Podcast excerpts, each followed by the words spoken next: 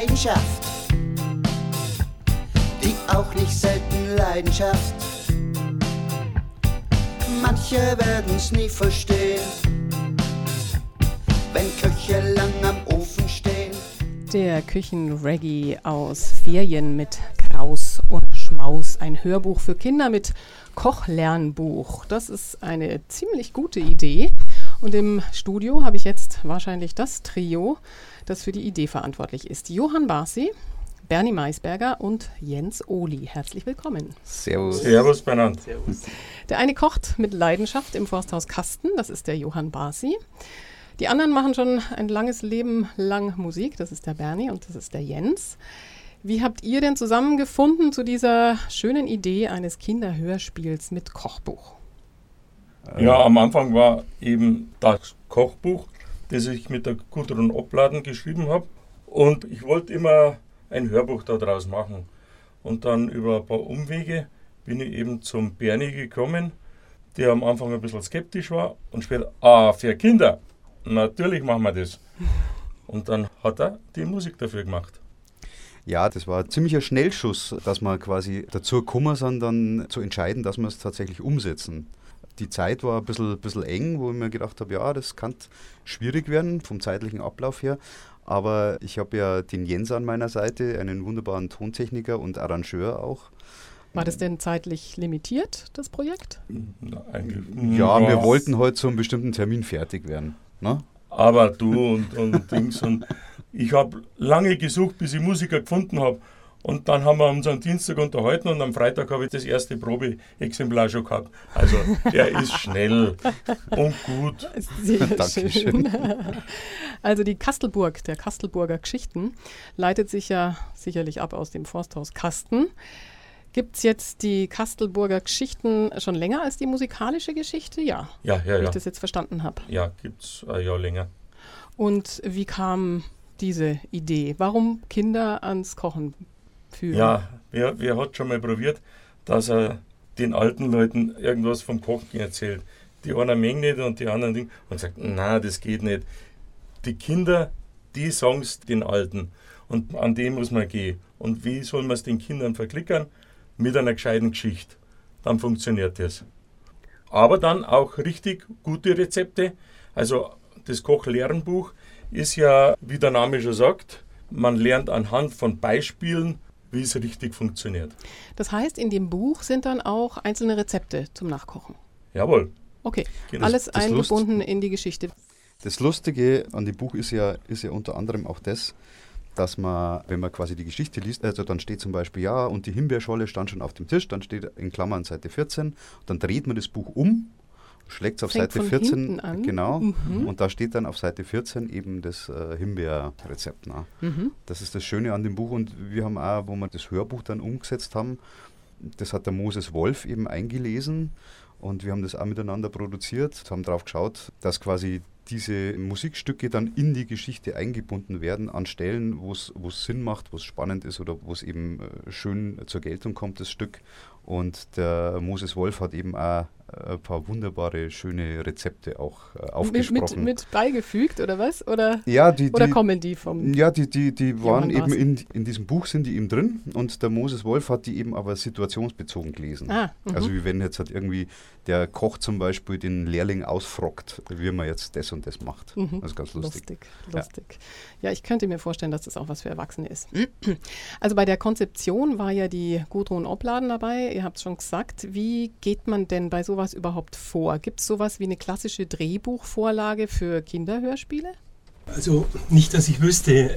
Wir haben halt einfach angefangen, wir hatten ja verschiedene Stücke und so und haben die halt dann ja, hintereinander aufgenommen und in das fertig gesprochene Textteil von Moses Wolf an den entsprechenden Stellen eingefügt. Okay. Was steckt denn so drin in dieser Geschichte? Welche Inhalte waren euch denn wichtig?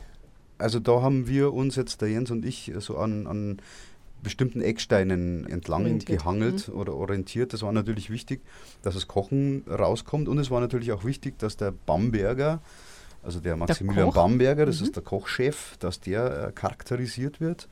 Und es war natürlich auch wichtig, Situationen darzustellen, die in dem Buch quasi spannend herausgestochen sind. Also wie zum Beispiel in der Höhle sind sie dann, dann musste irgendwas Mystisches oder irgendwas Unheimliches mit der Höhle machen. Da haben wir das Thema Blindfisch dann genommen, den Blindfisch eben dargestellt, was der erlebt und mit wem er irgendwie und so weiter und so fort. Also ein bisschen Pädagogik ist auch dabei. Natürlich, klar, ja. logisch. Aber das darf man ja mal sagen, weil dann Mensch es nicht. Wie schon gesagt, ihr habt den Moses Wolf gewonnen, eine für Kindergeschichten erprobte Stimme hier in München. Was war denn euer Kriterium ansonsten bei ihm anzufragen?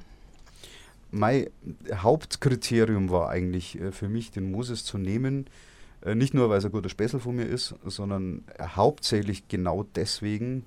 Es ist halt auch wichtig, dass man in der Produktion gut zusammenarbeitet. Das ist das Erste. Und das Zweite ist, dass der Moses einfach jemand ist, der kann ganz viele Stimmen nachmachen.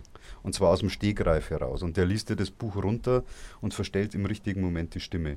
Das heißt, du hast, du hast bei der Produktion dann schon natürlich Fehler, die du dann immer wieder machen musst, bis es dann sitzt. Aber bei Moses ist die Ausfallquote um einiges niedriger und er macht das wunderbar. Äh, da, also da musste so, äh, sogar bei der, was nicht, Jens und so, wir haben uns echt oft zurückhalten müssen, dass wir nicht während der Produktion dann laut gelacht haben, weil er das so gut gemacht hat. Ja, wir spielen ja auch einige Kindergeschichten mit seiner Stimme. Mhm. Musikalisch ist der Jens Ohli dabei. Eure Formation OM speist sich ja aus euren Nachnamen. Was hat denn der Jens Ohli, was der Bernie Maisberger nicht hat? Der Bernie und ich, wir ergänzen uns halt zusammen sehr gut in dem ganzen Produktionsumfang, weil der Bernie hat halt oft sehr gute Kompositionsideen die aber ohne, dass man praktisch ein Fenster putzt, um einen Blick drauf zu werfen, nicht so zur Geltung kommen könnten. Ja? Und für das Fensterputzen bin halt ich zuständig. Ja. Das ist aber sehr mhm. charmant gesagt. Ja. Also es ist schon wichtig, dass der Blick nach draußen in dieses Szenario ungetrübt ist. Also ich liefere die Ideen, aber rein technisch in der Umsetzung ist der Jens einfach eine Wucht. Und deswegen, wie gesagt, ergänzen wir uns sehr, sehr gut. Und da der Jens halt auch Bassist ist oder Musiker, ist es halt natürlich dann auch um einiges leichter. Und eine gute Zusammenarbeit. Ja. Okay, bevor wir auf die Kulinarik kommen, hören wir einen Song der CD und zwar den Bum Bumberger. So, beziehungsweise Bamberger heißt nämlich der Koch in der musikalischen Kindergeschichte Ferien mit Kraus und Spaus. Komm her und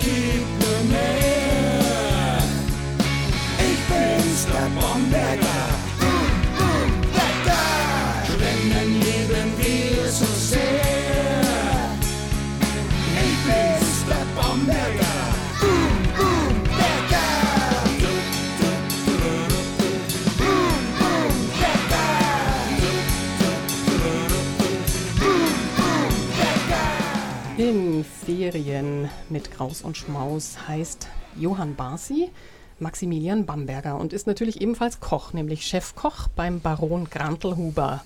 Also viele Emotionen in der Küche, Empfindungen, die durch den Magen gehen. Oder wie webt sich die Kulinarik hier in diesen originellen Ohrenschmaus? Und beim Kochen sind immer Emotionen dabei. Das geht ohne Emotionen gar nicht. Also wer gescheiter Koch werden will, der, der braucht ein Gefühl im Bauch. So ist es. Darum haben wir viel Bauch. Damit da viele Emotionen reinpassen. Ja, Jetzt verstehe ja. ich das. Ja, es gibt dann schon die verschiedenen. Also ich bin wirklich vom Typ her einer, der nach Gefühl kocht. Schon, denn ich brauche meine Grundlagen, die ich da zu Papier gebracht habe. Aber ansonsten geht vieles übers Gefühl. Aber ich bin ja auch noch Konditor, da ist das ganz anders. Da macht man es halt nach Rezept. Anders geht es da nicht, ne? Wenig, wenig. Schwer, schwer auf jeden schwer. Fall. Die Kinder in diese Emotionen zu holen, ist wahrscheinlich besonders interessant, weil die noch so pur sind, oder? Ja, sowieso. Die sind offen für alles.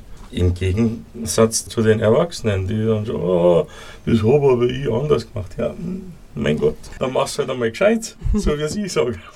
Obwohl ja Kochen gewaltig boomt, überall sind Kochkurse zu buchen und die werden auch gebucht und die feinste Küche wird erlernt. Was interessiert Sie denn daran, jetzt nochmal speziell die Kinder ranzuholen? Na, es macht halt unheimlich Spaß, mit den Kindern oder den Kindern was zu, zu geben und dass die, dass die Freude haben an der ganzen Geschichte ja, dass halt auch die Nachhaltigkeit lernen oder wie man halt mit den Sachen umgeht, oder? Cooking for Future oder so. Ja, genau, Cooking for Future. Genau. Was glauben Sie denn, wie, wie, wie komplex oder welche Erfahrungen haben Sie da gemacht? Wie komplex dürfen denn Rezepte sein für Kinder? Was verstehen die Ja. noch oder wie bringt man es ihnen bei? Man, man darf die Kinder da nicht allein lassen mit den Rezepten, sondern man muss sich dann schon engagieren und das mit denen erarbeiten, was da im Rezept steht, weil sonst funktioniert es nicht. Aber so funktioniert keine gute Küche.